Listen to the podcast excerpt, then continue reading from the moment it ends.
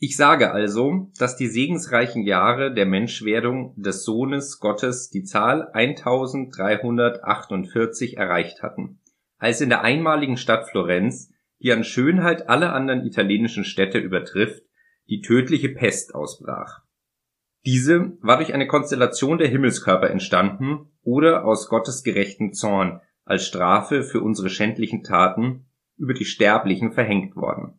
Sie war einige Jahre zuvor im Osten ausgebrochen und hatte sich, nachdem sie diesen und um eine Unzahl von Menschen beraubt und von einem Ort zum anderen gezogen war, in beklagenswerter Weise gen Westen ausgebreitet. Auch Florenz schützten weder Vernunft noch menschliche Vorsichtsmaßnahmen.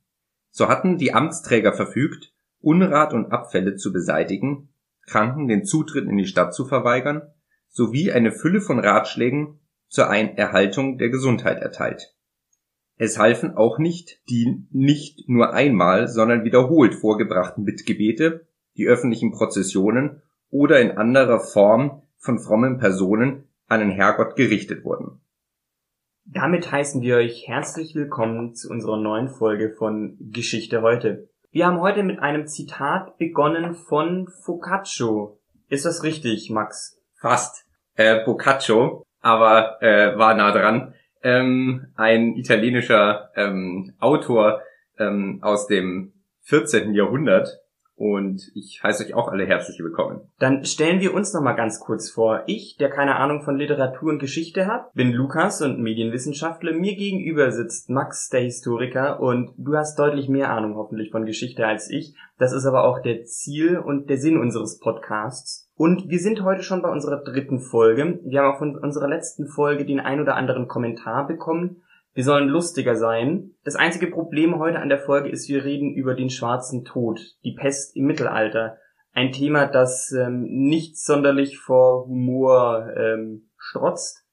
Deshalb verzeiht uns, wenn wir heute immer noch nicht ganz so witzig sind, aber wir schauen, dass wir vielleicht mal irgendwann mal einen Witz einbauen. Und mir ist noch aufgefallen, ich habe letzte Folge das ein oder andere Mal zu viele erwähnt, dass ich Medienwissenschaftler bin. Das war natürlich dem Thema Fake News geschuldet. Äh, das hat mich selbst, glaube ich, mehr geärgert, als es äh, euch geärgert hat. Aber das ist okay. Heute mal ein Thema, äh, wo ich überhaupt gar keine Ahnung habe. Deshalb muss ich einmal ganz kurz noch eine, eine Fangfrage zur letzten Folge stellen. Und zwar, Max, nochmal zum Thema Fake News. Was glaubst denn du, ist das Medium, über das die meisten Fake News verbreitet werden? Heutzutage. Heutzutage. Ähm, naja, also jetzt so, ich hätte jetzt natürlich das Internet gesagt. Ja, gut, das Internet. Ähm, Oder meinst du es konkreter? Noch konkreter, ja. Facebook. Facebook. Facebook, okay, Facebook. Äh, guter Versuch, leider falsch. Es ist tatsächlich WhatsApp. Ja. Und zwar, weil man Fake News eher glaubt, wenn sie von Freunden kommen. Das wollte ich nämlich unbedingt nochmal erwähnen ähm, in der letzten Folge, habe ich allerdings vergessen gehabt. Es ist ein, tatsächlich die größte Verbreiter von Fake News ist nicht äh, Facebook, sondern ähm, WhatsApp.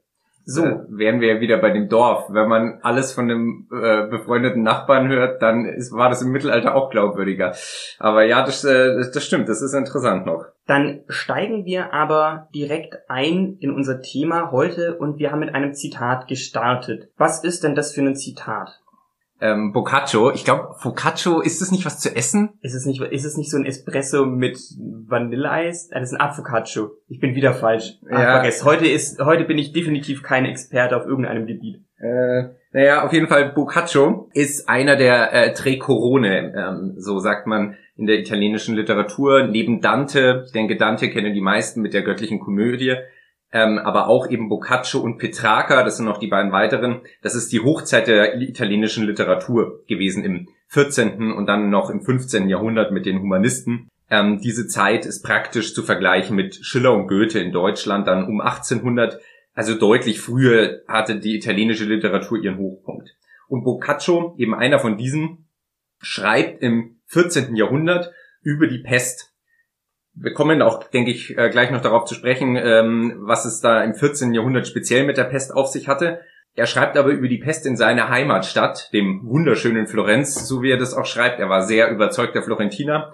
Er schreibt hier in diesem äh, Zitat über Maßnahmen, die uns vielleicht vertraut klingen. Natürlich noch sehr mit seiner bisschen göttlichen Bestimmung, aber Ähm, trotzdem geht das doch in eine Richtung, wie wir es uns heute ja, ähm, wie wir das jetzt im Jahr 2020 und 2021 erleben, doch wieder so ein bisschen zumindestens heimisch fühlen, dachte ich mir. Und dieses Werk, das äh, Boccaccio hier geschrieben hat, wo diese Stelle sich drin findet, ist das Decamerone, eigentlich ein literarisches Werk über zehn ähm, Personen, die ähm, auf einen Landsitz in, bei Florenz ziehen, weil sie von der Pest flüchten und dort ein freudiges und feierliches Leben führen, während zu Hause in der Stadt die Leute äh, an der Pest sterben. Also, wenn man so will, Boccaccio hat den Humor behalten trotz dieses schweren Themas.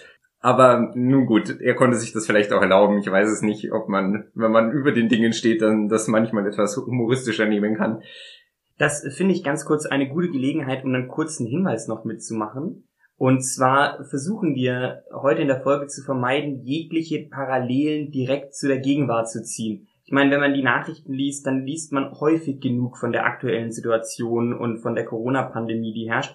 Das ist die einzige Erwähnung, die wir versuchen heute beizubehalten. Jegliche Parallelen, die ihr ziehen könnt, liebe Zuhörer, liebe Zuhörerinnen, die könnt ihr selber ziehen. Wir geben nur einen geschichtlichen Kontext über die Pest. Damit hätte ich gesagt, klären wir erstmal ganz kurz die Rahmendaten zu diesem Ereignis, der auch der schwarze Tod genannt wird.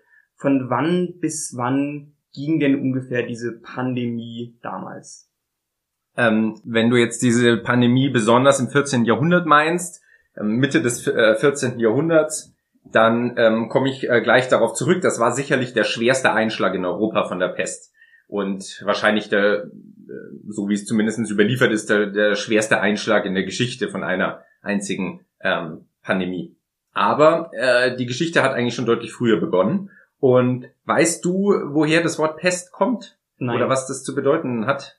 Ich glaube, ich weiß, dass es eine Bedeutung hat, aber ich weiß nicht, welche Bedeutung. Ja, ich glaube, das äh, ist tatsächlich ähm, eine Sache, ähm, die vielen gar nicht so bewusst ist, weil Pest ja auch umgangssprachlich sehr oft verwendet wird.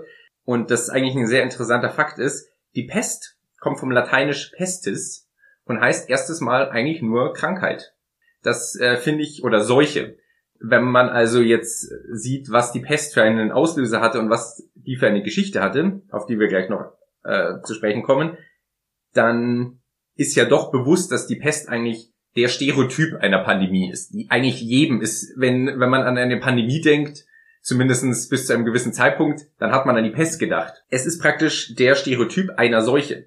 Und tatsächlich hat sich das daher auch ähm, entwickelt, dieses Wort Pestis, Seuche, zu der Krankheit äh, schlechthin, die eine Seuche war. Dieser neuartigen Krankheit damals. Neuartig war sie im sechsten Jahrhundert nach Christus, das erste Mal in Europa, plötzlich da. Man geht davon aus, dass sie schon früher natürlich irgendwie ähm, grasiert ist. Sie kommt wahrscheinlich aus dem Osten, aus dem asiatischen Raum. Es ist allerdings ähm, sehr viel Spekulation, das äh, kann ich mich auch nicht weit aus dem Fenster lehnen.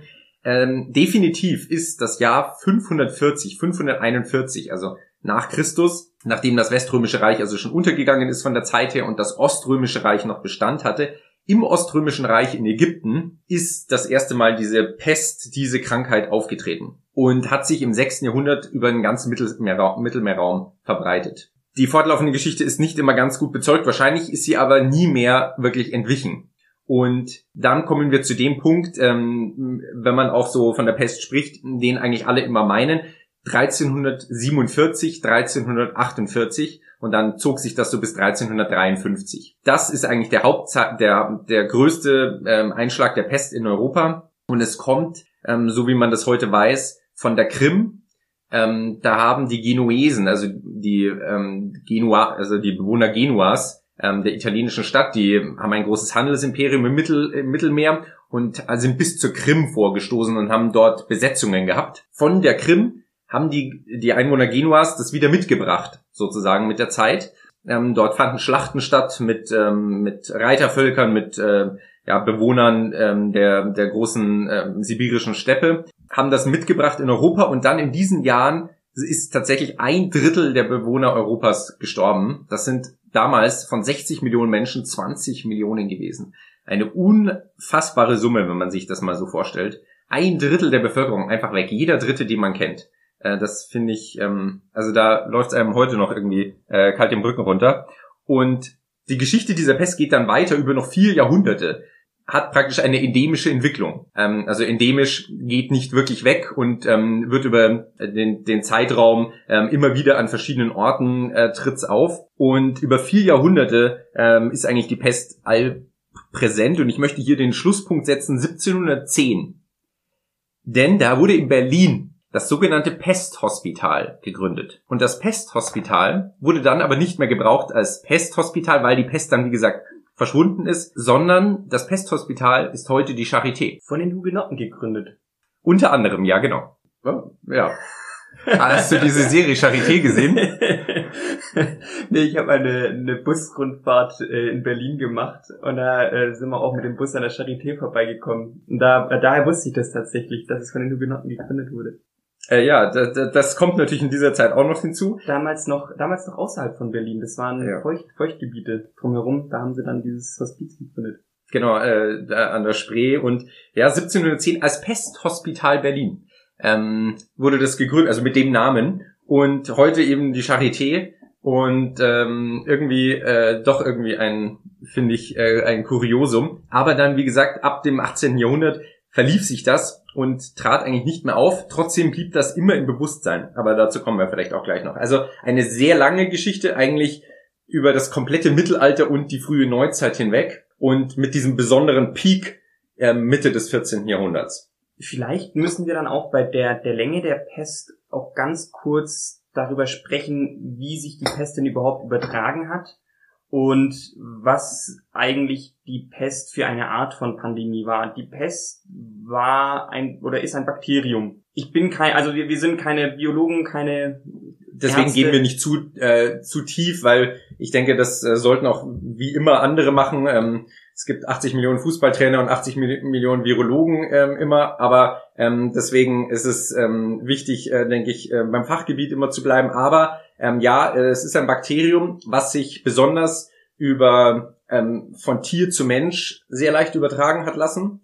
Ähm, speziell von der Ratte, was äh, sehr stark von der, also von, von schmutzigem Wasser, von ähm, Kontakt über Oberflächen profitiert hat. Das weiß man auch bis heute. Es gab ja unter anderem auch noch einen Pestausbruch in Indien, ähm, meine ich, äh, in, also erst noch gar nicht so lange her, ich weiß jetzt, das weiß ich jetzt ehrlich gesagt gar nicht genau, aber es war erst in den 80er oder 90er Jahren ähm, war das noch.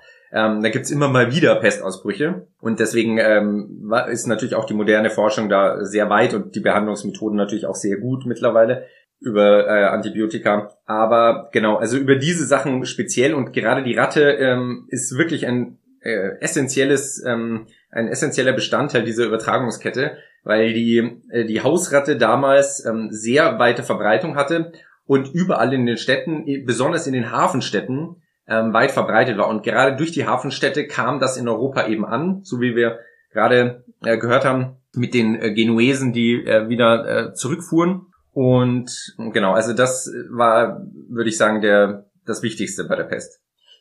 Die Hausratte übrigens, Rattus rattus, wird übrigens auch manchmal Schiffsratte genannt weil sie halt auch genauso gerne auf Schiffen gelebt hat. Du hast das Wasser schon angesprochen. Wie kann man sich denn eigentlich damals die, die Versorgung mit Wasser vorstellen, wenn, wenn es ein Hauptüberträger der Pest war? Gab es denn damals Zugang zu sauberem Trinkwasser? Ich meine, wenn ich Durst habe, dann gehe ich an Wasserhahn und trinke ein Glas Wasser. Gab es ja damals nicht. Da wären wir bei ähm, den Aquädukten. Ähm, die, die Sache ist im Mittelalter, der durchschnittliche Wasser, die durchschnittliche Wasserversorgung lief über Brunnen.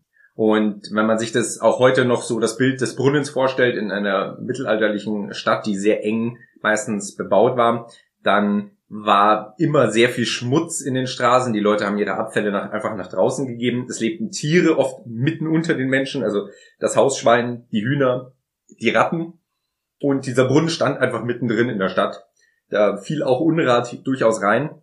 Und das war aber die Hauptwasserversorgung der normalen Bevölkerung. Es gab ähm, von der Antike natürlich noch bessere Wasserversorgungssysteme, ähm, aber nur sehr vereinzelt und ähm, meistens auch nur den Bessergestellten zugänglich. Deswegen fand das auch über das Wasser und über dieses System sehr schnell Verbreitung und wahrscheinlich auch in dieser kurzen Zeit 1347 bis 1353 diese Masse an, an toten Menschen. die Verbreitung in Europa äh, unheimlich, ähm, eigentlich flächendeckend.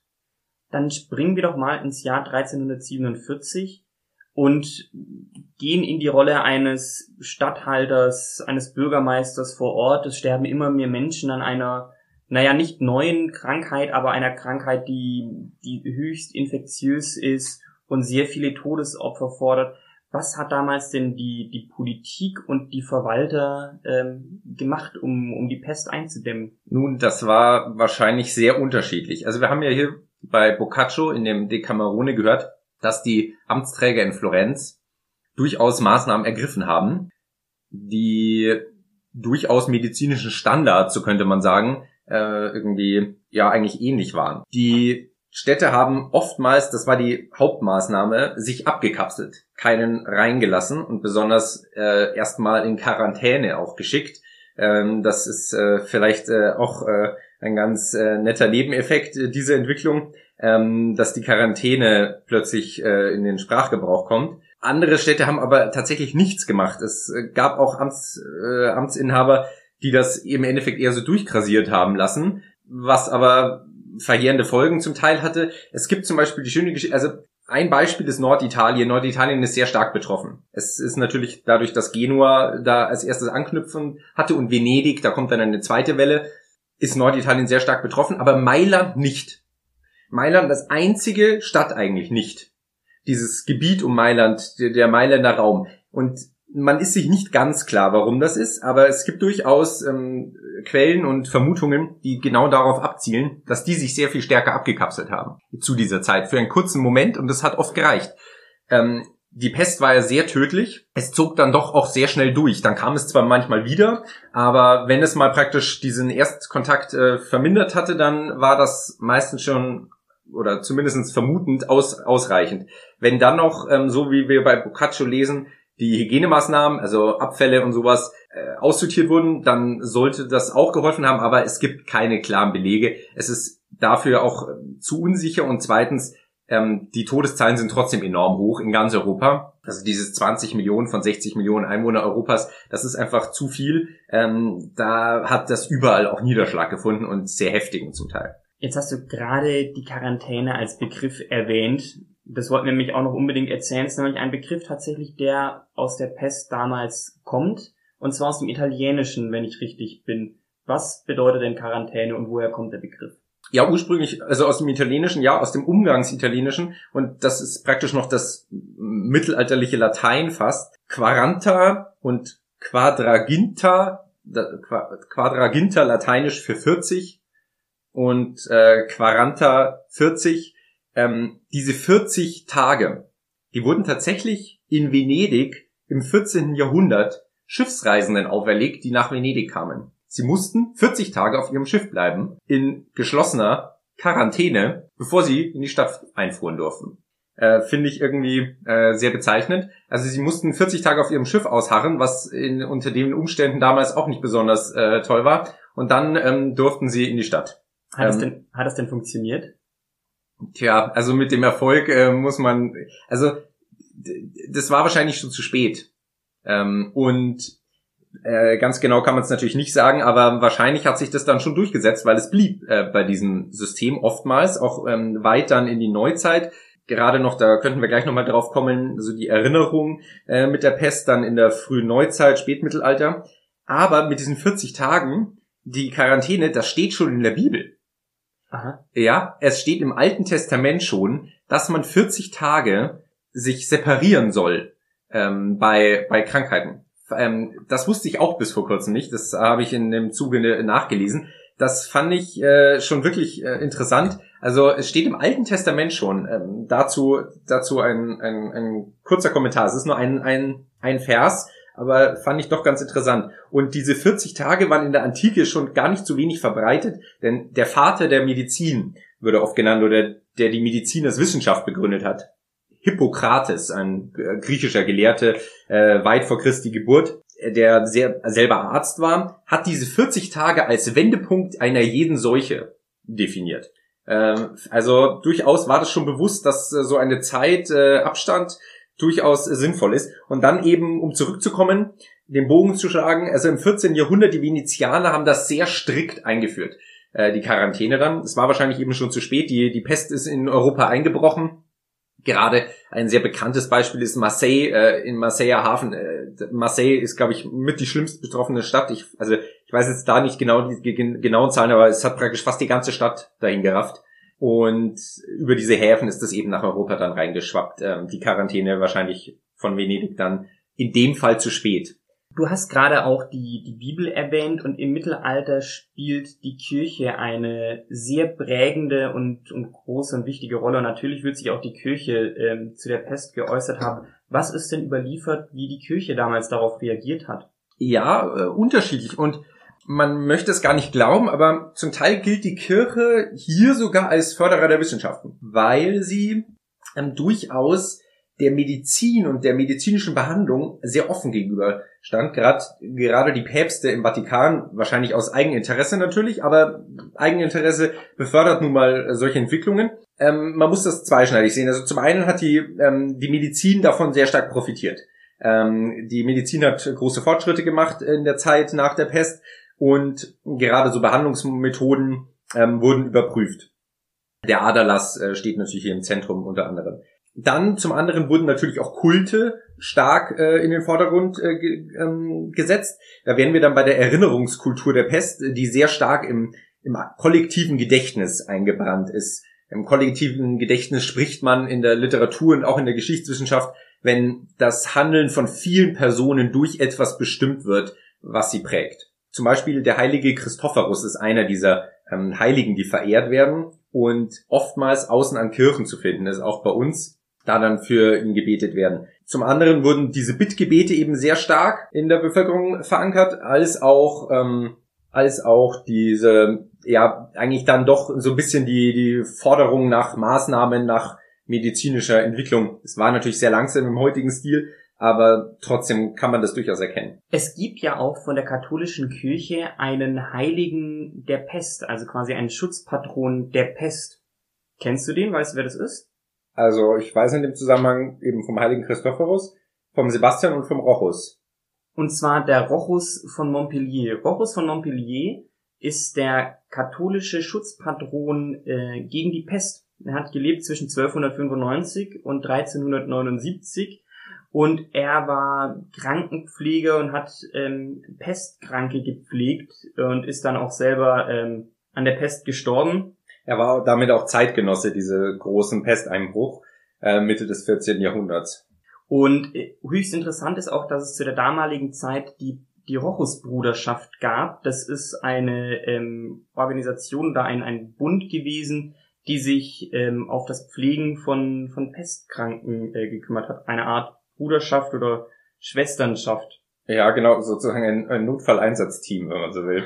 Aber ja, also ähm, es, es gab auch je nach Gebiet sehr unterschiedliche Arten der äh, irgendwie Aufarbeitung. Nachdem dieser Rochus, der Heilige in der katholischen Kirche, speziell für die Pest ist, ähm, gibt es auch sehr regionale Erinnerungen. Ähm, ganz prominent in Deutschland und in Bayern ähm, ist zum Beispiel sind die Oberammergauer Passionsspiele. Ähm, wahrscheinlich jedem schon mal irgendwo begegnet. Ähm, das ist eine Prozession um praktisch zu danken, wenn keine neuen Pestfälle in der, in der, in der Gemeinde waren. Ähm, und alle zehn Jahre wird diese, wird dieses ja auch heute noch aufgeführt. Das ist also eine Erinnerung, die sich bis heute vor, vorträgt. Das war dann in der frühen Neuzeit, im 17. Jahrhundert ist das entstanden. Aber diese Prozession gibt's in vielen verschiedenen Gegenden. Und noch was weiteres, auch sehr prominent in ganz äh, Deutschland, im, auch besonders im österreichischen Raum, also im, ähm, in den Habsburger Landen, sind Mariensäulen. Es gibt zum Beispiel in meiner Heimatstadt in München den Marienplatz, äh, sehr prominent, äh, und da steht eine Mariensäule aus dem Dreißigjährigen Krieg. Und unter anderem ist da auch eine, ähm, eine Erinnerung und besonders ein, eine, eine Bitte sozusagen symbolisiert, dass ähm, die Stadt von der Pest verschont bleibt.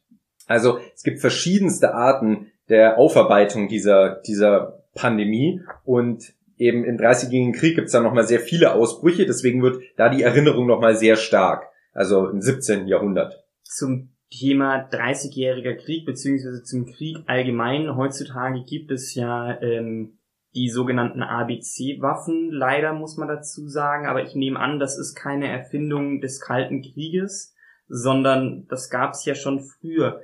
Wurde denn die Pest und der schwarze Tod auch äh, militarisiert und als Waffe verwendet?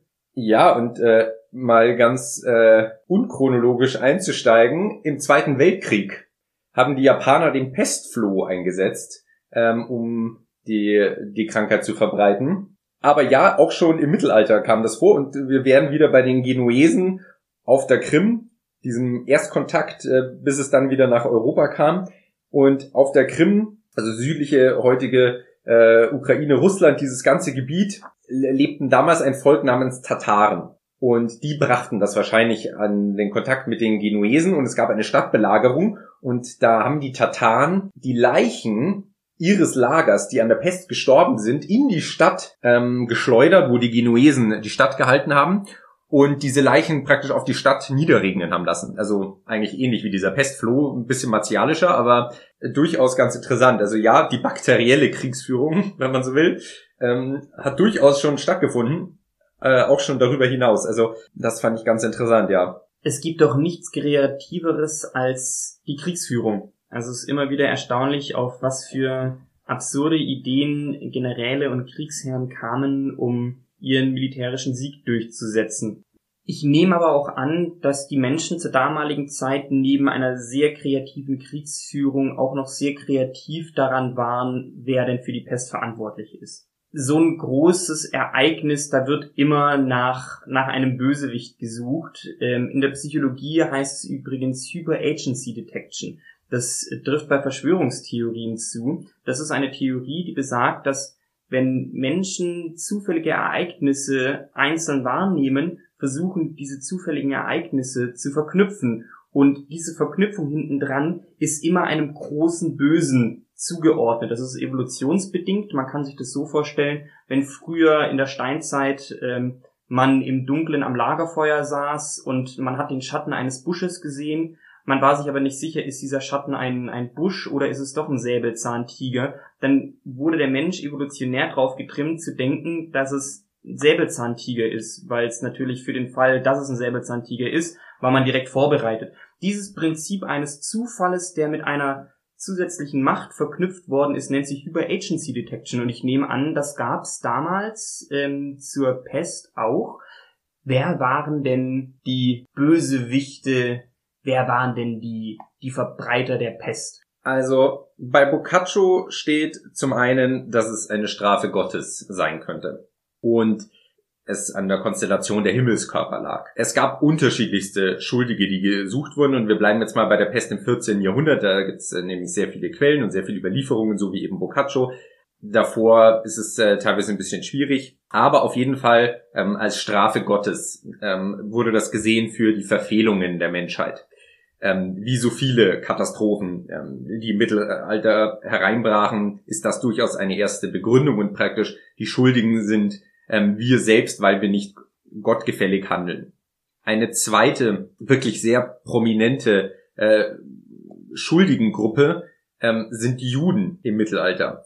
Die speziell im deutschen Raum. Nicht beschränkt, aber speziell. Es kam im Folge dieser Pest 1348 dann, 13 bis 50, 53, zu enormen Judenprogromen in den Städten. Ähm, sie wurden vertrieben. Es gab bis dahin eigentlich immer klassische Juden, Judenviertel, die in den Städten auch äh, gut prosperierten. Aber ähm, sie wurden als Hauptschuldige ähm, gesehen. Und zwar, da wären wir wieder beim Thema Wasserversorgung und Brunnen. Speziell wurde ihnen der Vorwurf gemacht, dass sie die Brunnen vergiftet haben und damit die Leute anstecken.